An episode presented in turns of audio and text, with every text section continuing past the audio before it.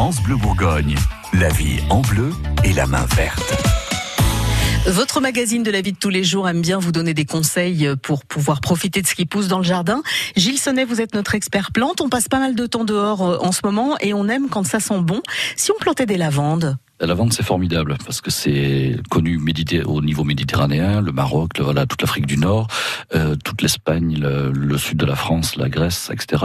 Mais ça marche très bien dans notre région c'est une plante qui va résister jusqu'à moins 20 degrés pour la plupart des espèces de lavande. Ouais, c'est pas mal. Oui, parce que justement, on dit pas la lavande, mais les lavandes, parce qu'il y en a plusieurs sortes. Il y en a énormément de sortes.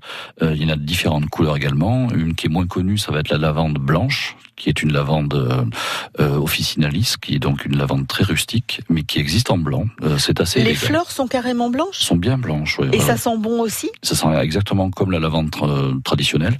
vous avez la lavande papillon. Alors où j'ai un nez différent, où c'est une vérité, mais pour moi, elle sent plus le fromage de chèvre.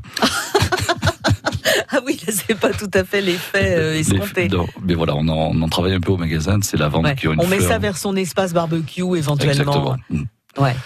Euh, la lavande, c'est un peu comme le thym dont on parlait. C'est des plantes rustiques, euh, vraiment faciles d'entretien. La chose qu'il faut savoir, c'est d'essayer de les tailler pour éviter qu'elles fassent trop de bois. Donc, on les réduit euh, une fois par an.